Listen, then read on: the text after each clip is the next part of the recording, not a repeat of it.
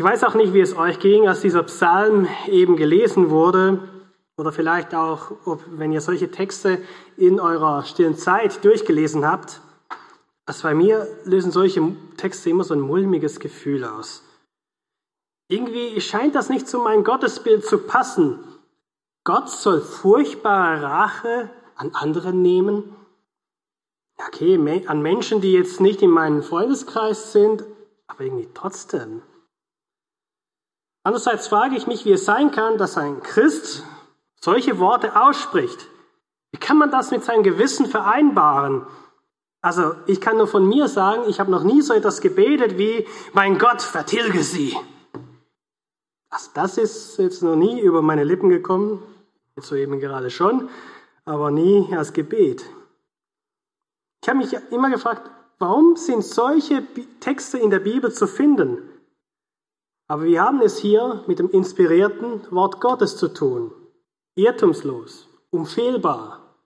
Und das gilt auch für die Rachepsalmen. Und das motivierte mich zu dieser Predigt mit dem Titel Der Christ und die Rachepsalmen. Der Christ und die Rachepsalmen. Was haben uns diese Psalmen und Rachetexte uns zu sagen? Im Einleitungstext zu Martin Luthers Psalmenkommentar steht ein bemerkenswerter Satz. Da heißt es, das siehst du allen Heiligen ins Herz. Das siehst du allen Heiligen ins Herz. Das Buch der Psalmen ist ein Herzensbuch. Da finden wir Worte, die aus dem tiefsten Inneren des Herzens stammen. Es wird ausgedrückt, was den Gläubigen bewegt, Freude, Zufriedenheit, inneren Frieden, Dank, Lob, Anbetung, aber auch Leid, Verzweiflung, Frust, Zorn und Rachegefühle. Und tief in unserem Herzen kennen wir all diese Gefühle. Es kann sein, dass wir sie nie äußern, sie auch klein halten, ich hatte vor kurzem eine Situation, in der ich mich über jemand aufgeregt habe, der alt und gebrechlich ist. Und das ist mir der Gedanke, also wenn der bald sterben würde, hätte ich ein Problem weniger. Kann ich nicht leiden, dass der nicht durch meinen Kopf ging. Und diese Person ist nicht gläubig. Also hätte ich ihm mit diesen Gedanken die Hölle gewünscht. Und solche Aussagen finden wir aber in den Rachepsalmen.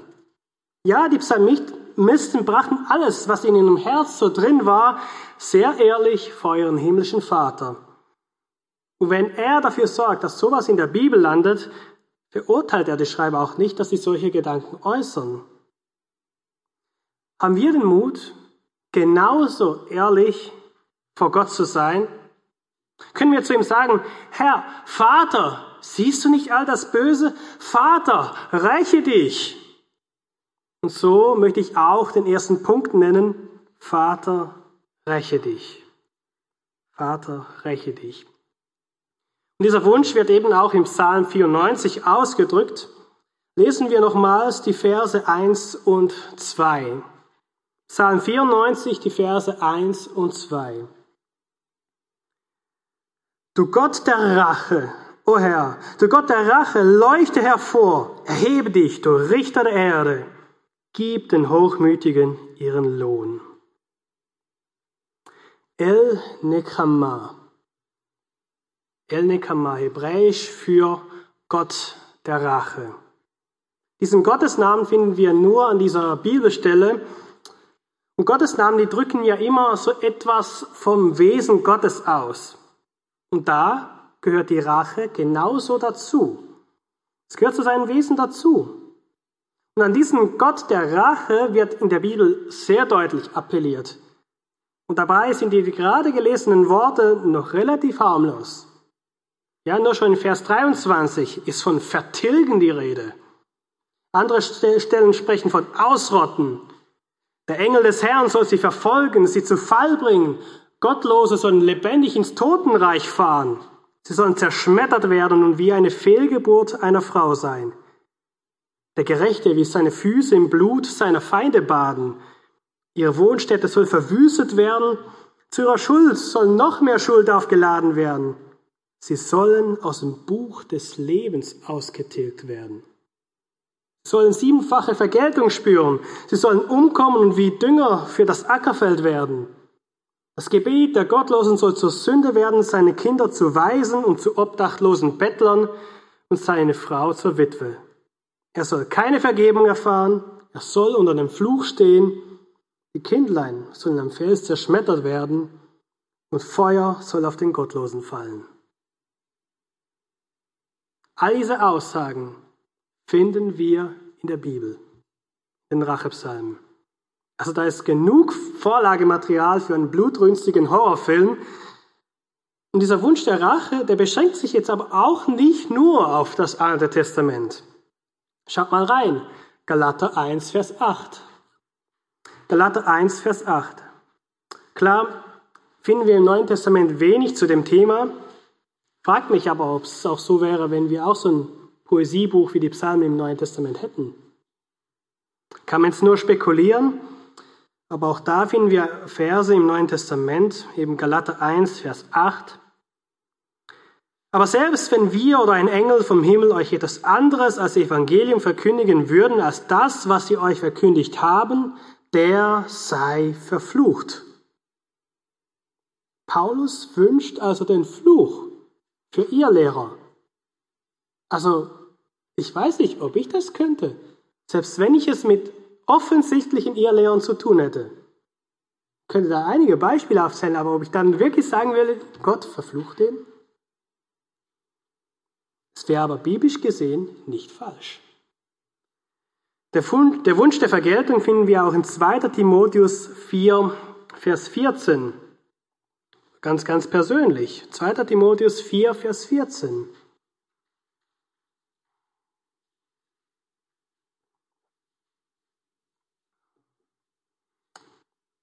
Da schreibt der Paulus, Alexander der Schmied hat mir viel Böses erwiesen.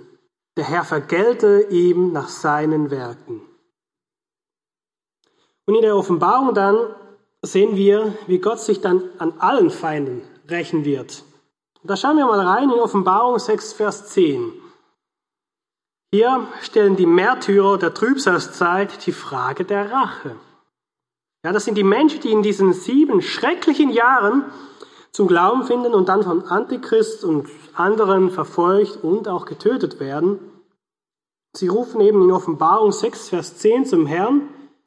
Und da heißt es, und sie riefen mit lauter Stimme und sprachen, wie lange, o oh Herr, du Heiliger und Wahrhaftiger, richtest du nicht und rächst nicht unser Blut an denen, die auf der Erde wohnen. Da merken wir, diese unsinnige Trennung zwischen alttestamentlichen Rachegott und dem liebenden Vater im Neuen Testament funktioniert nicht. Ja, gerade so in der Nazizeit wurde das gern behauptet. Natürlich, weil das Alte Testament viel zu jüdisch war. Aber dieses Argument hat sich leider bis heute gehalten. Ich habe es wirklich schon mit eigenen Ohren gehört. Halten wir also fest, man darf Gott durchaus um Rache bitten. Und auch mit sehr drastischen und dramatischen Worten. In den Rachepsalmen wird uns das vorgemacht, aber auch nicht nur da. Und ja, überlegen wir uns, Wohin sollten wir denn sonst mit Wut, Zorn, Frust, Bitterkeit und Rachegedanken denn hingehen? Runterschlucken? Verdrängen? Das wird nicht gut gehen. Es wird dich und mich selbst fertig machen. Anstatt dass nur der andere die Schuld mit Schuld zu tun hat, nehmen wir sie auch noch auf uns, indem wir sie die ganze Zeit in unseren Gedanken mittragen. Beide leiden also an der Schuld. Und zudem wird noch mehr Schuld aufgeladen, weil wir mit solchen Gedanken im Herzen wohl kaum bereit sind, dem anderen zu vergeben und uns mit dem anderen zu versöhnen. Gib der Rache und anderen negativ, die negativen Dingen in deinem Herzen keinen Raum, sondern gib sie dem El Nekama, dem Gott der Rache ab. Vater, räche dich, klag ihm dein Leid hinaus, benutzt die Worte der Rachepsalmen, so wie in Psalm 94, 3 bis 5.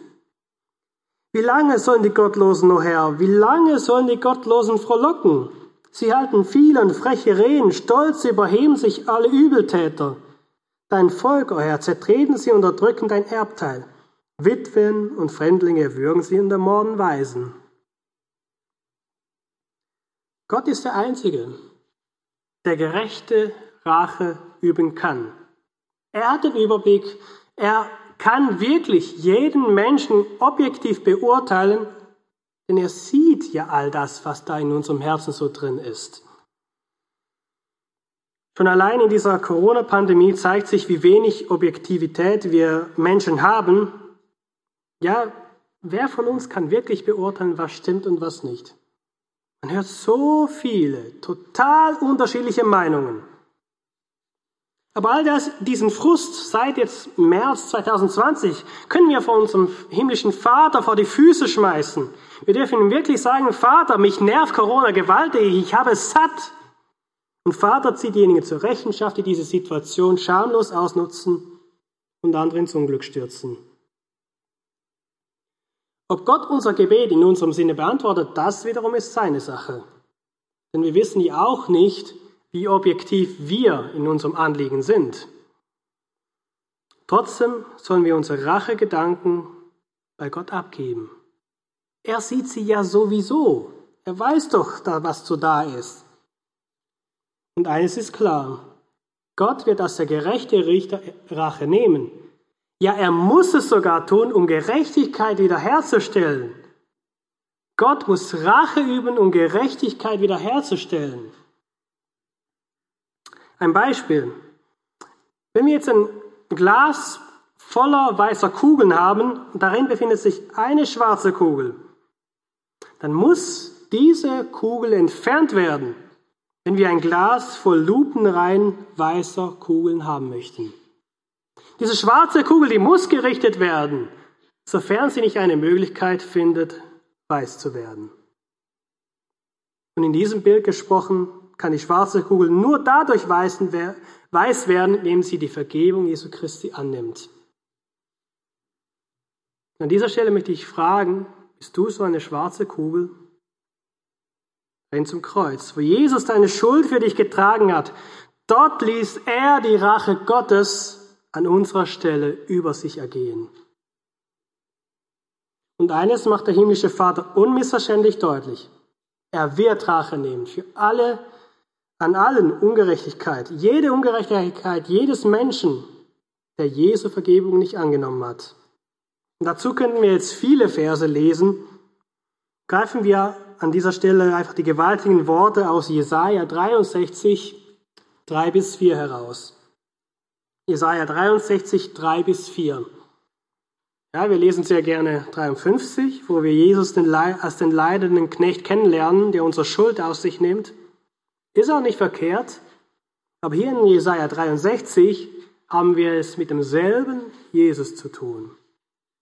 Jesaja 63, 3 bis 4.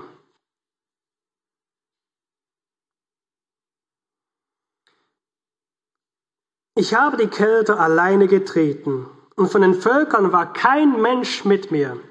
Und so habe ich sie zertreten in meinem Zorn und zerstampft in meinem Grimm dass ihr Saft an meine Kleider spritzt und ich mein Gewand, ganzes Gewand besudelte. Denn ich hatte mir einen Tag der Rache vorgenommen. Das Jahr meiner Erlösten war gekommen. Ich weiß, wie brutal das klingt. Und es gibt auch mehr als genug Menschen innerhalb und auch außerhalb der Christenheit, die das alles irgendwie schönreden wollen. Aber im Gegensatz, Gegensatz zu meiner Analogie mit den weißen Kugeln, ist das hier kein Bild oder eine Analogie. Ohne Jesu Vergebung wird Gott nicht einfach liebevoll ihn wegsehen. Er wird für Gerechtigkeit sorgen.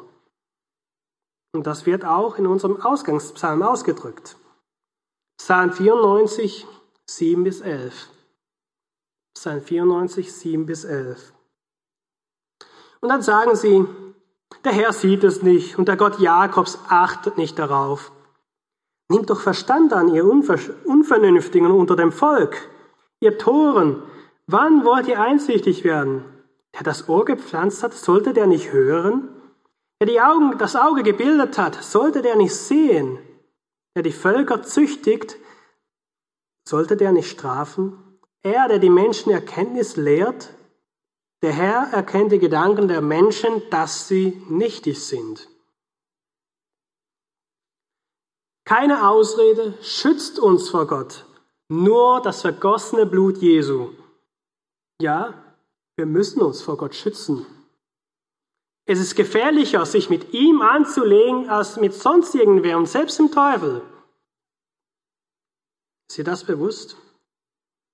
Es ist schrecklich, in die Hände des lebendigen Gottes zu fallen, sagt Hebräer 10, Vers 31, weil er der Gott der Rache ist.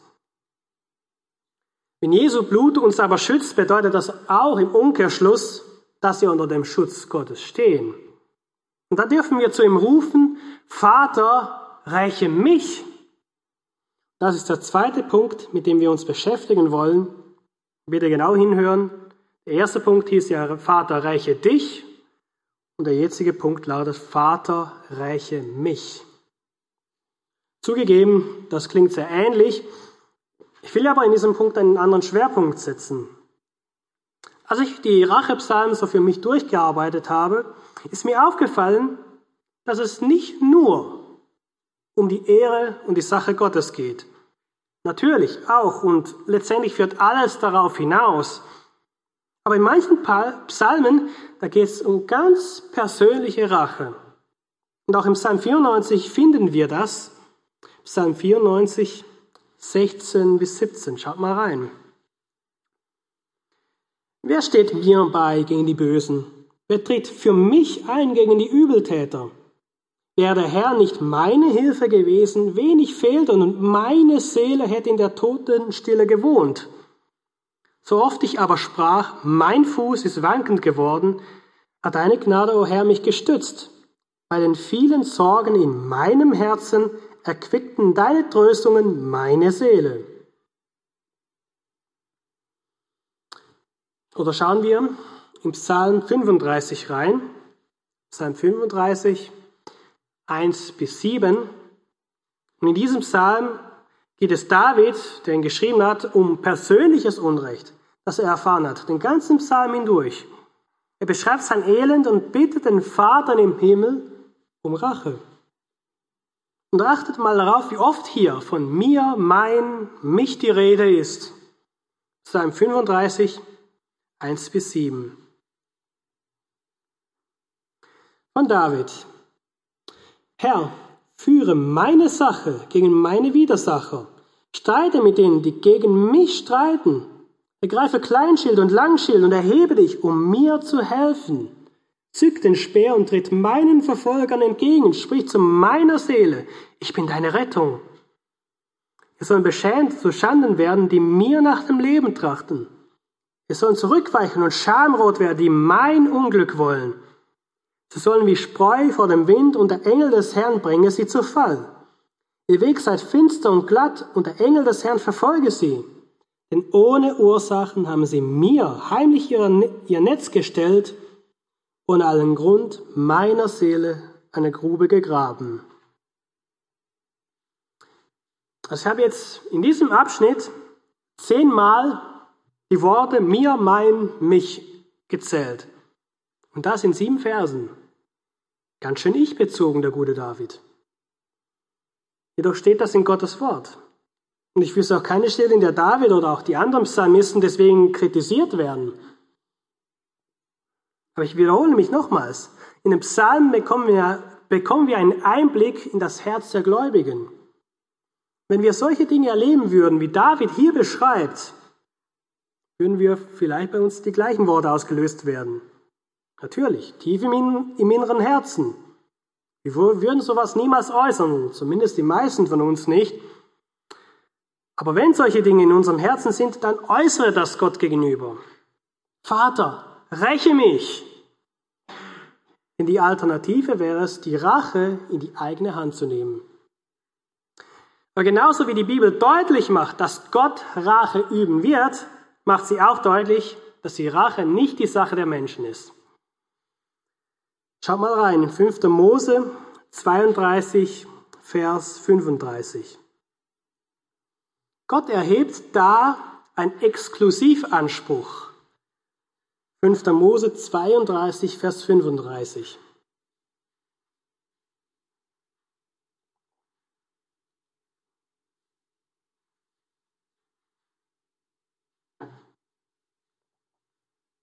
Fünfter Mose 32, Vers 35. Mein ist die Rache und die Vergeltung zu der Zeit, da ihr Fuß wankend wird. Denn die Zeit ihres Verderbens ist nahe und ihr Verhängnis eilt herbei. Mein ist die Rache, sagt Gott an dieser Stelle. Bevor wir uns jetzt ins Neue Testament schauen, lese ich euch noch einen Vers vor aus dem Alten Testament, einfach damit wir mal sehen, dass sowohl Altes wie Neues Testament dieselbe Sprache sprechen. Sprüche 20, Vers 22, da heißt es, du sollst nicht sagen, ich will für Böses vergelten. Harre auf den Herrn, der wird dir helfen. Sprüche 20, äh, Vers 22. Ja, der Vers bringt es kurz und kompakt auf den Punkt. Nicht wir rächen uns, sondern das ist Gottes Sache. Jetzt wechseln wir ins Neue Testament und schauen wir rein in Römer 12. Hier wird gerade diese Stelle aus 5. Mose aufgegriffen und ausführlich wird sonst nirgends im Neuen Testament das Thema Rache aufgegriffen, wie jetzt hier in Römer 12. Dann schauen wir mal hinein in Römer 12, lesen wir den Vers 14 und danach die Verse 17 bis 21. Römer 12, Vers 14, dann 17 bis 21. Segnet, die euch verfolgen. Segnet und flucht nicht. Dann Vers 17. Vergeltet niemandem Böses mit Bösem. Seid auf das bedacht, was in den Augen aller Menschen gut ist. Ist es möglich, so viel an euch liegt, so haltet mit allen Menschen Frieden. Rächt euch nicht selbst, Geliebte, sondern gebt im Ra Raum dem Zorn Gottes. Denn es steht geschrieben, mein ist die Rache, ich will vergelten, spricht der Herr. Wenn nun dein Feind Hunger hat, so gib ihm zu essen. Wenn er Durst hat, dann gib ihm zu trinken. Wenn du das tust, wirst du feurige Kohlen aus sein Haupt sammeln. Lass dich nicht vom Bösen überwinden, sondern überwinde das Böse durch das Gute. Also, uns Gläubigen wird genau das Gegenteil ans Herz gelegt, als Rache üben. Segnen. Gutes tun. Das ist die Devise. Ich habe ja in der Schweiz Militärdienst absolviert und da war ich Sanitätssoldat. Wer vielleicht schon mal einen Kriegsfilm sich angeschaut haben, im Kampfgetümmel, plötzlich einer verwundert wird und dann wird geschrien, ja, Sanitäter, Sanitäter. Und dann kommt irgend so einer gerannt mit dem Rucksack da, versucht den irgendwie noch zu retten. Das ist vom Prinzip her die Aufgabe, die ich gelernt habe. Da. Als Sanitätssoldat war es meine Aufgabe, nicht zu töten, sondern im Leben zu retten. Und uns hat man beigebracht, bei Feindkontakt äh, sollen wir auf den Gegner schießen, aber nur so, dass wir ihn verwunden und danach sollen wir die Wunde, äh, die wir hinzugefügt haben, wieder verbinden. Leider durfte ich das nie ausprobieren. Nein, ist auch gut so. Und ich bezweifle auch, dass das in der Praxis so umgesetzt wird. Wir Christen sollen aber genauso Wunden unserer Feinde verbinden. Nur sollen wir auch nicht auf sie schießen. Das ist Gottes Sache. Aber die verwundeten Leben zu retten, das versuchen wir. Schreibt euch das mit auf, Sprüche 24, Vers 17. Es zeigt uns einfach, dass wir uns noch nicht mal über das Unglück des Feindes freuen sollen. Also wenn Gott sich am anderen rächt, ist das kein Grund zur Schadenfreude. Sprüche 24, 17 bis 18. Jetzt schauen wir nochmal rein in Lukas 6, 28 und 29, weil da bekräftigt Jesus auch diese Haltung. Lukas 6, 28 und 29. Und vermutlich kennt ihr die bekannten Worte Jesu, kommen immer wieder mal. Lukas 6, 28 und 29.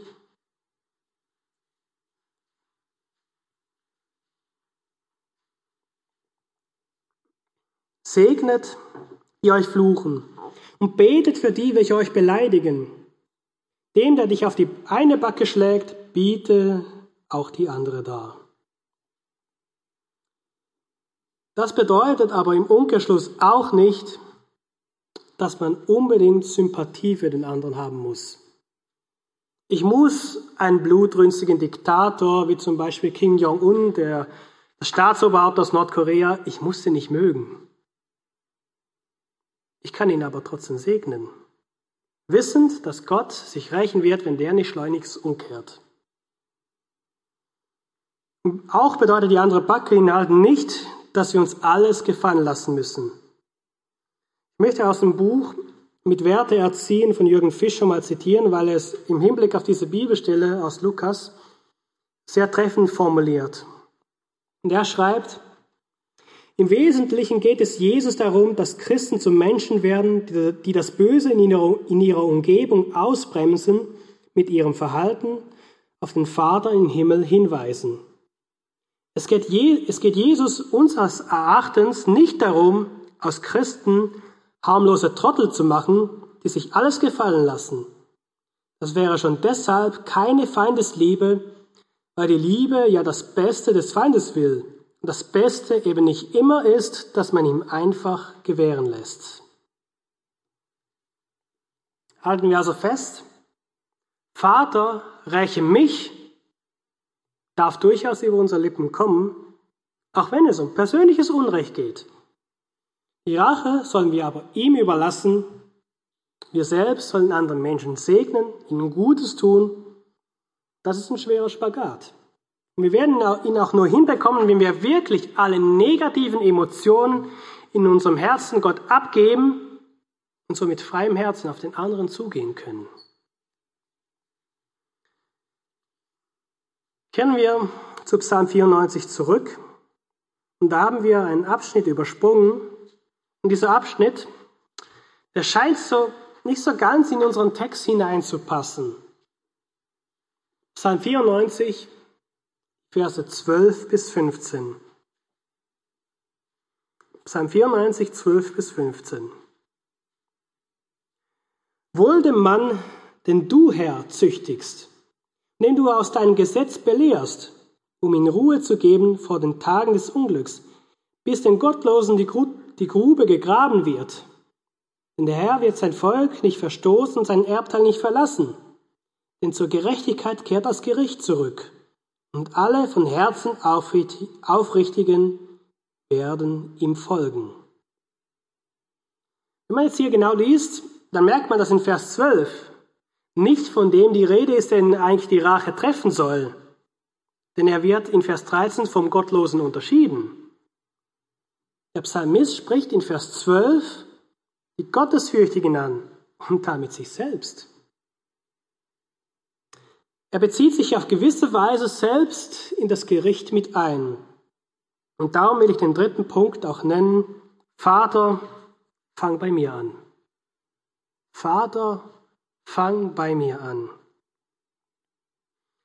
Es ist, als wollte der Psalmist damit sagen, Herr, du hast Recht und Ursache, uns zu züchtigen, weil wir un ungehorsam waren. Wer sich im Lichte der Gottes betrachtet, wird zu jeder Züchtigung Ja sagen müssen. Lass das mal auf dich wirken. Vater, züchtige mich, fang bei mir an. Das ist eine gute Sache. Hast du schon so etwas meinem Vater im Himmel im Gebet gesagt? Ja, hast du Gott nicht nur um Gnade angefleht, sondern um Züchtigung. Aber das ist genau die Sache, die uns Ruhe gibt am Tag, am Tag des Unglücks der Gottlosen. Wir wollen ja nicht gottlos sein und auch nicht wie die Gottlosen. Doch von unserer menschlichen Natur her sind wir genau das, wie die Gottlosen. Mit unserer Entscheidung für Jesus Christus hat sich doch unsere sündige Natur nicht einfach in Luft ausgelöst, aufgelöst. Und jeder, der ehrlich mit sich selber ist, der weiß das auch. Lass mich das mal anders erklären. Stellen wir uns mal vor, wir sind wie so eine Flasche voller Dreck, der jetzt auch nicht einfach ausgekippt werden kann.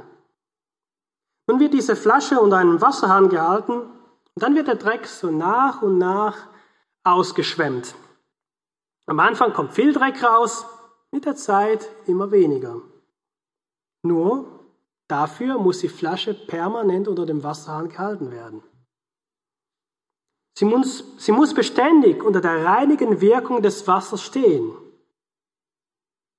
Wollen wir uns wirklich dieser Reinigung aussetzen? Dann sollten wir Gottes Züchtigung begrüßen.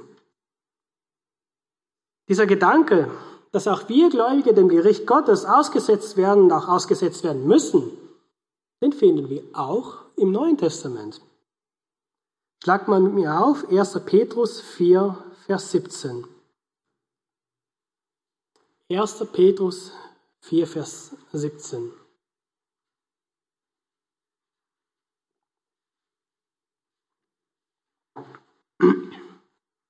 Erster Petrus 4, Vers 17 und zum einfachen Verständnis lese ich diesen Vers aus der neuen evangelistischen Übersetzung. Da heißt es, denn in der jetzigen Zeit nimmt das Gericht, Gericht bei der Familie Gottes seinen Anfang. Wenn aber selbst wir gerichtet werden müssen, was wird dann erst die erwarten, die Gottes gute Botschaft nicht gehorchen wollten? Ja, hier wird sogar von müssen gesprochen.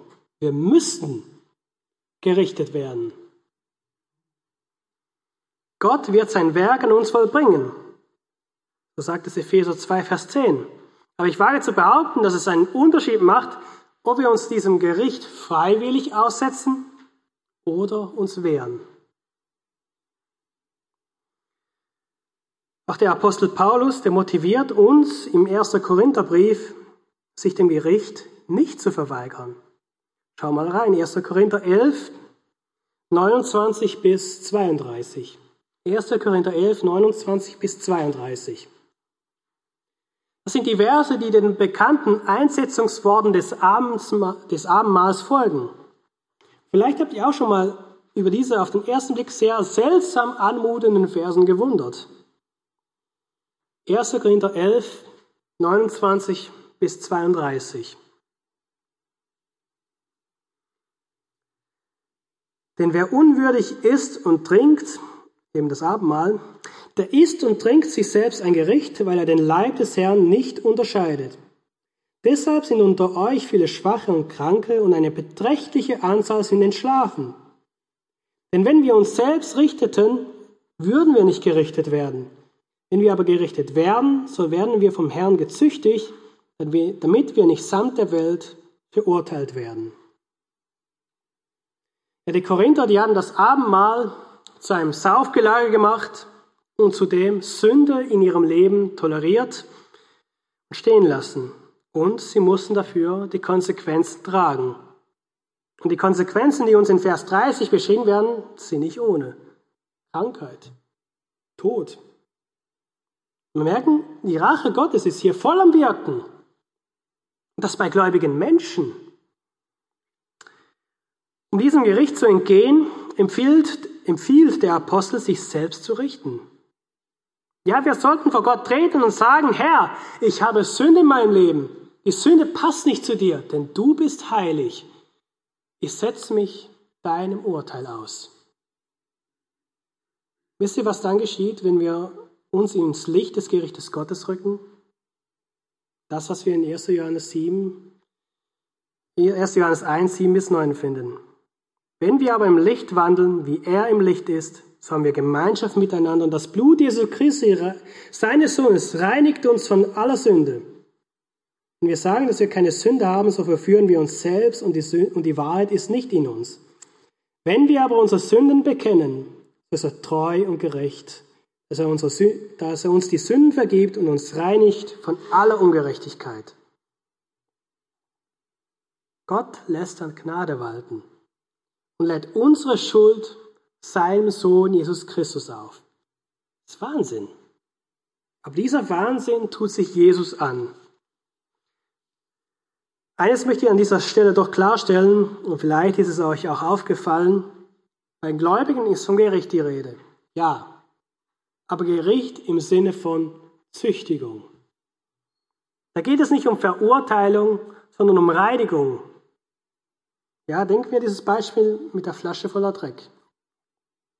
Der himmlische Vater erzieht seine irdischen Kinder. Wer aber die Erlösung durch Jesus Christus ablehnt, der hat es mit Gericht im Sinne von Verurteilung und Verdammung zu tun. Und das müssen wir auseinanderhalten. Das ist ein Unterschied. Denn im Gericht für gottlose Menschen, da könnten wir nicht bestehen. Unmöglich. Keine Chance. Dass so viele Menschen, gottlose Menschen, quicklebendig herumlaufen, das hat auch was mit der Gnade Gottes zu tun. Jeder Mensch hat eine Gnadenfrist, bevor sich die Rache Gottes über ihn ergießt. Der Christ und die Rachepsalmen. Das ist kein einfaches Thema. Mein Wunsch ist, dass einfach diese Predigt dazu dient, dass wir auch in solchen Bibeltexten die Schätze entdecken können. Die Predigt soll dich und mich dazu ermutigen, mit allen Gefühlen, mit Fuß, Frust, Wut, Zorn, offen und freimütig vor Gott zu treten. Vater, räche dich, darf unser Gebet sein.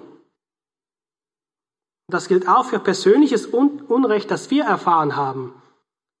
Deswegen ist das Gebet Vater, räche mich genauso legitim. Überlasse aber Gott die Rache. Ist sein Fachbereich.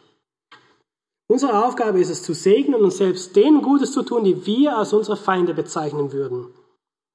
Und genauso wenig sollten wir uns beim Gericht Gottes ausklammern. Vater, fang bei mir an. Soll genauso unser Gebet sein. Wenn wir nicht wie die Gottlosen sein wollen, müssen wir Gott bitten, uns zu züchtigen.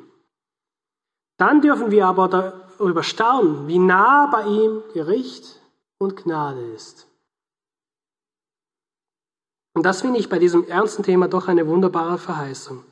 Wir dürfen durch Jesus Christus beim Gott der Rache auf Gnade hoffen. Amen.